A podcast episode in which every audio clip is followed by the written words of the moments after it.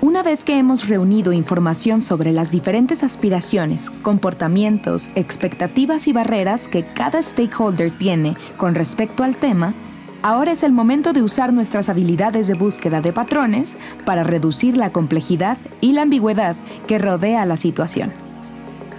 Primero, solo necesitamos asegurarnos que la información que tenemos sobre los stakeholders sean frases claras y concretas o sea que cada frase sea corta y entendible por sí sola.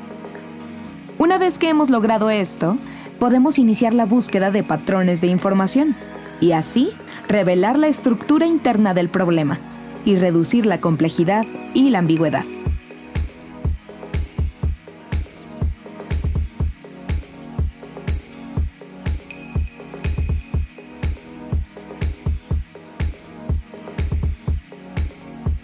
Identificando patrones.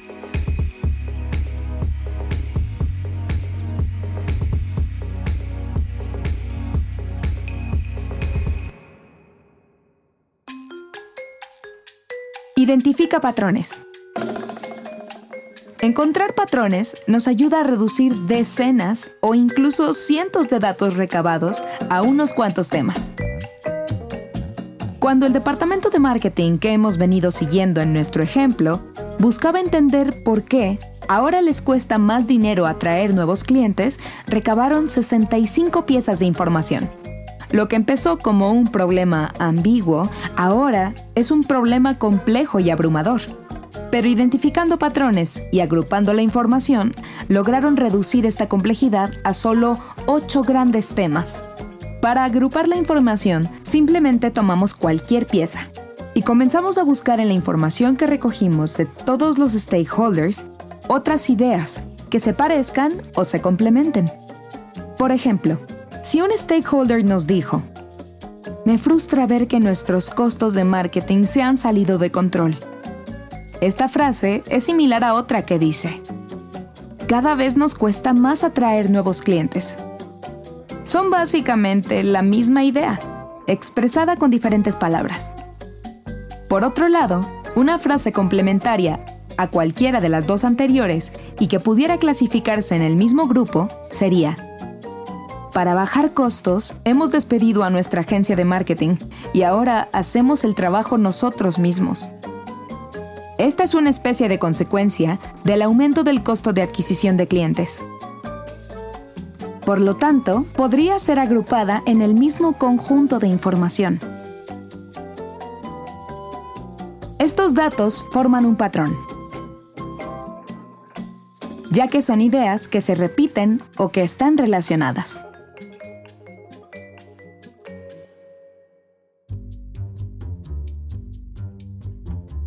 Agrupa y nombra.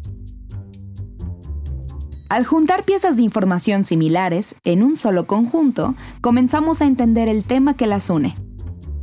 Ahora que hemos identificado temas que inicialmente eran poco evidentes, podemos ponerle un nombre a cada grupo de información. Es importante evitar a toda costa usar categorías preconcebidas.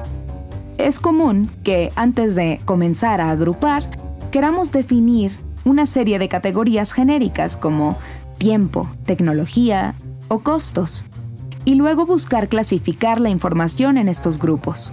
Pero este approach, en lugar de llevarnos a descubrir cosas nuevas, solo nos lleva a confirmar nuestros sesgos y el ejercicio pierde sentido. La idea es ir descubriendo de forma orgánica los temas. Este es un proceso de descubrimiento no una oportunidad para validar nuestras nociones preconcebidas. Por ejemplo, cuando vemos la relación entre ideas como las anteriormente mencionadas, podemos darnos cuenta de que el patrón que tienen en común estas ideas es la frustración que sienten los diferentes stakeholders al ver que ahora les cuesta más dinero atraer nuevos clientes y las acciones desesperadas que toman para tratar de controlar la situación. Si queremos ponerle un nombre a este grupo de información, podríamos simplemente llamarle frustración y acciones desesperadas. De esta forma, comenzamos a darle sentido e interpretación al tema. Pero evidentemente, el proceso de interpretación no termina ahí. Debemos dar un paso más para terminar de entender cada uno de los patrones identificados.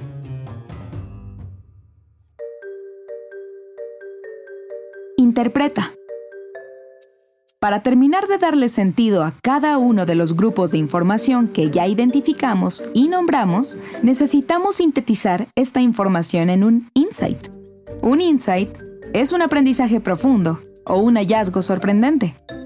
Como mencionamos anteriormente, viene de las palabras en inglés inner y sight, que significa literalmente un vistazo al interior, o como dirían los Thundercats, ver más allá de lo evidente.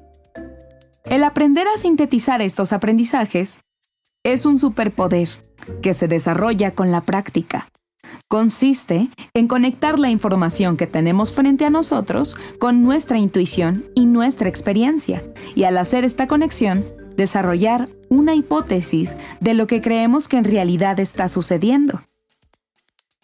Este approach no es 100% científico. Es una combinación entre ciencia y arte.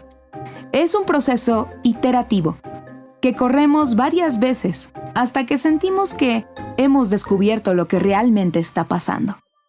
¿Por qué es importante desarrollar una hipótesis? Porque cuando enfrentamos un problema complejo y ambiguo, esta hipótesis nos ayuda a tomar decisiones mejor informadas. No quiere decir que le vamos a apostar todo a una hipótesis que no está 100% comprobada. Lo que quiere decir es que ahora que tenemos esta hipótesis, podemos dar pasos pequeños para validar y refinar este entendimiento antes de echar la casa por la ventana. Para que vayas desarrollando el superpoder de sintetizar información en insights, hemos creado una estructura que te permitirá escribir estas hipótesis de forma concreta y esclarecedora. Y con un poco de práctica, te convertirás en un oráculo que puede ver más allá de lo evidente. Esta estructura consta de cinco partes. La primera parte es el contexto. El contexto aclara la situación general en la que la situación sucede. La segunda parte es el o los sujetos. Aquí debes especificar las personas involucradas en dicha situación. La tercera parte es la acción. Aquí describes las acciones o comportamiento desarrollados por los sujetos en este contexto. La cuarta parte describe la motivación. O sea, ¿qué está tratando de lograr este sujeto con estas acciones? La quinta y última son las barreras. Aquí debemos describir el tipo de dolores o retos que enfrentan los sujetos al realizar estas acciones. El objetivo es identificar un insight por cada uno de los temas o patrones que identificamos. La información para llenar cada una de estas partes de la estructura la encontraremos en el grupo de información o conjunto que hemos identificado. La información que nos falte la obtendremos de nuestra intuición o de nuestra experiencia.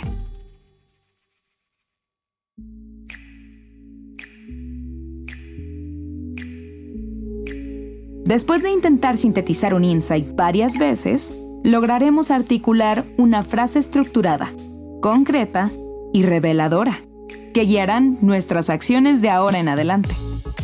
En el caso del departamento de marketing, tratando de entender por qué ha subido el costo de atraer nuevos clientes, identificaron ocho temas que convirtieron en insights. El ejemplo que hemos venido desarrollando en esta lección culmina en el siguiente insight.